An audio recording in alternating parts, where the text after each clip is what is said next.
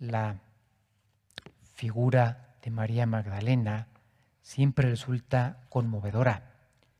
Aquella mujer valiente, generosa, que acompaña a Cristo en esas correrías apostólicas, que le asiste con sus bienes.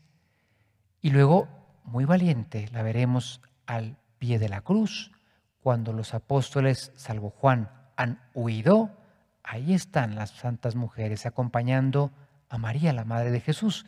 La primera de ellas, María Magdalena. Su figura resulta tan atractiva que el Papa Francisco ha querido realzarla y desde hace cuatro años, desde el 2016, ha dispuesto que la memoria de María de Magdala, que celebrábamos el día de hoy, 22 de julio, suba de categoría y ahora la celebramos como fiesta litúrgica. Por eso gloria, por eso lecturas especiales. Hay un tema que en el Evangelio que sigue siendo al día de hoy objeto de estudio. Lucas, en el capítulo octavo, muy al comienzo, nos dice de ese grupo de mujeres generosas que acompañan a Cristo, que han recibido de Él dones de curación y que mm, le asisten con sus bienes. Y el primer nombre que nos da es el de María Magdalena. Es decir, una mujer María originaria del pueblo de Magdala, que está ahí en Galilea, en la parte norte, cercana al, al lago.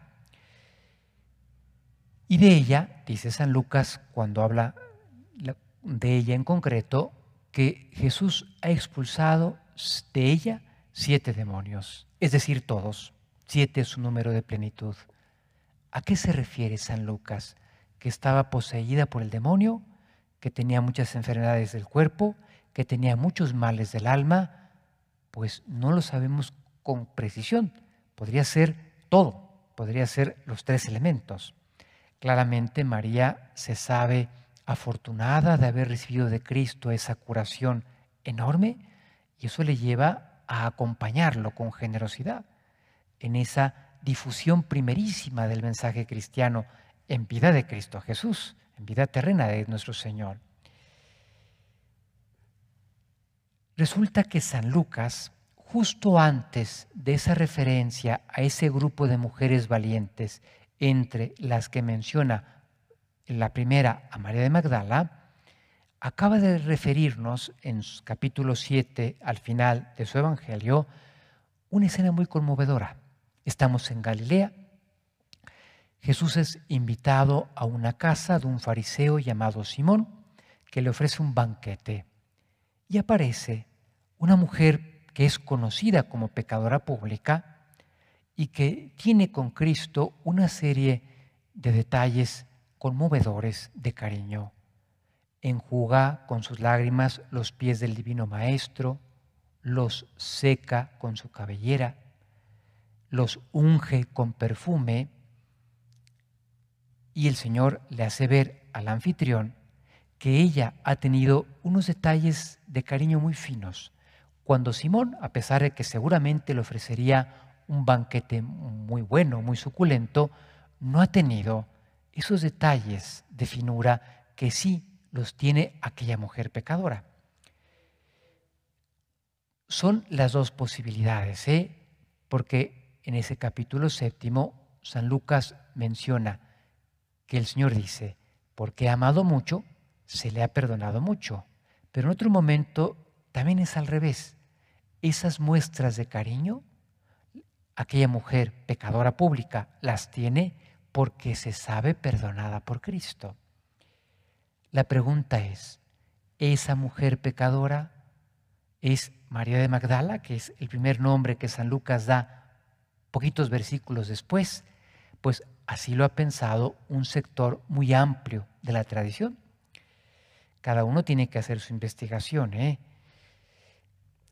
Y resulta que ese gesto de la mujer pecadora, referido por San Lucas, se parece mucho a lo que hace María de Betania, la hermana de Lázaro, en Betania. Betania está cerca de Jerusalén. Poco antes de la muerte de Cristo, derrama en los pies de Jesucristo un perfume valiosísimo, costosísimo, que hace que Judas proteste. No porque le interesaran los pobres, dice San Juan, no porque era ladrón. Y se daba cuenta que ese perfume costaba lo que un año de trabajo para un obrero.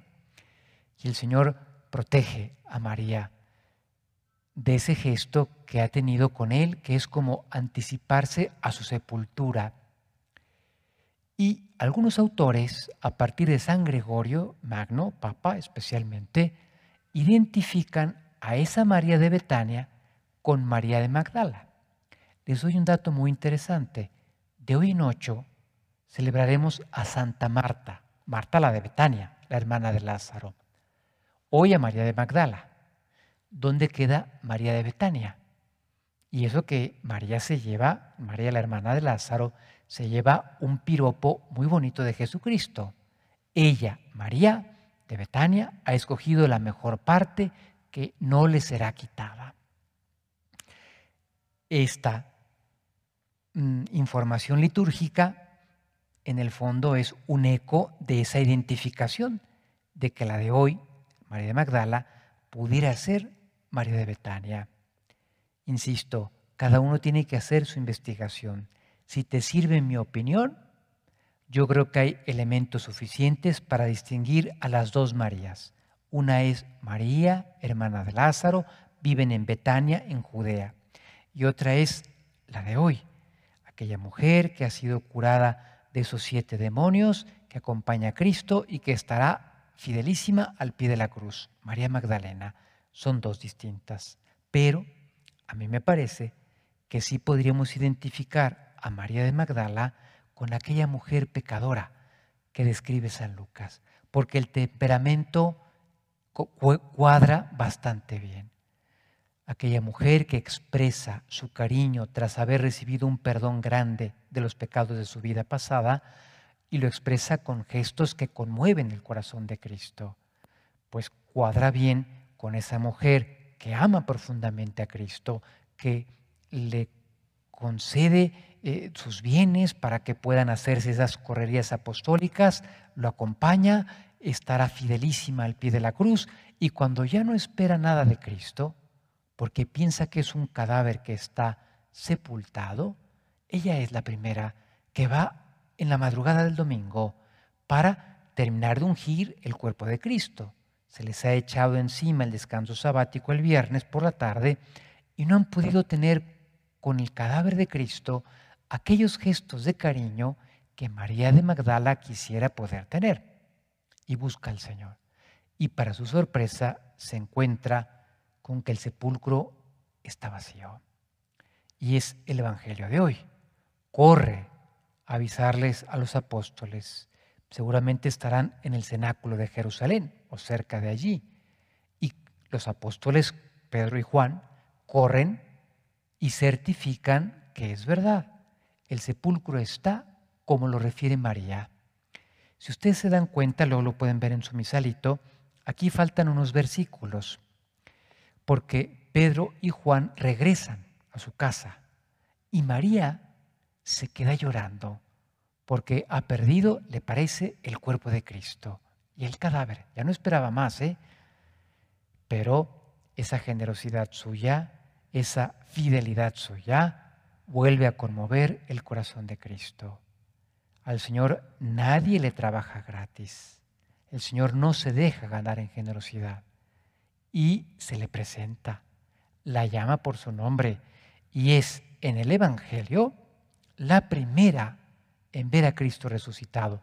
Hay una tradición muy bonita que dice que seguramente la primera aparición de Jesús resucitado habrá sido a María su madre, a la que nunca le faltó confianza.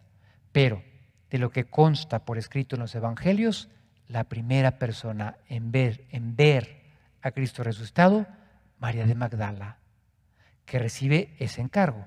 Ve a avisarles a mis hermanos que se vayan a Galilea, la tierra de Magdala, la tierra de María, para que allí nos encontremos.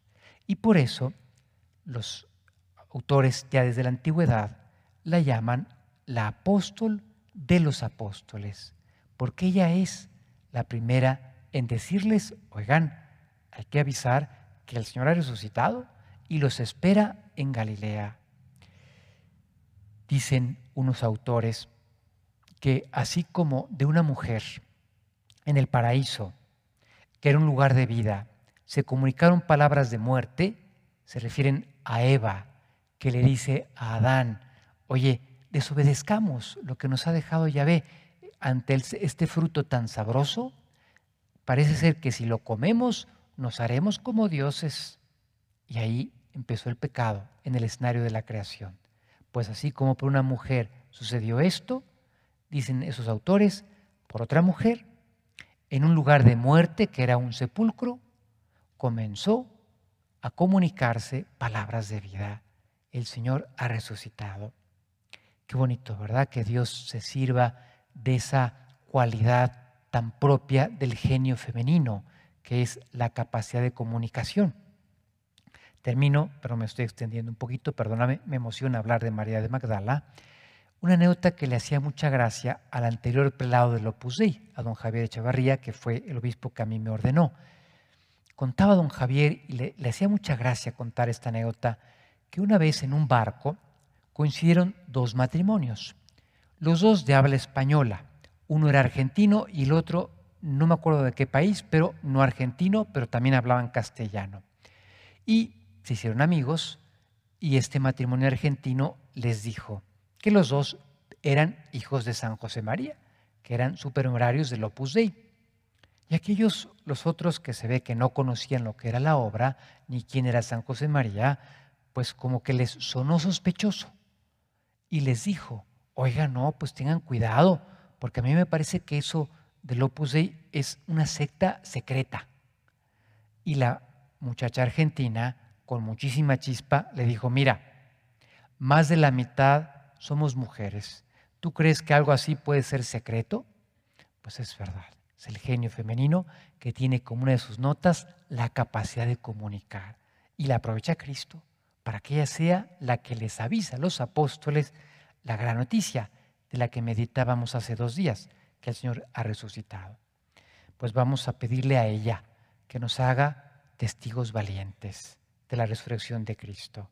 Que el Señor nos llama por nuestro nombre a cada uno y nos dice, oye, necesito que tú también hables en tu entorno para hacerles ver a la gente que te rodea que la gran verdad que ilumina la historia es la presencia permanente de Cristo resucitado en medio de nosotros.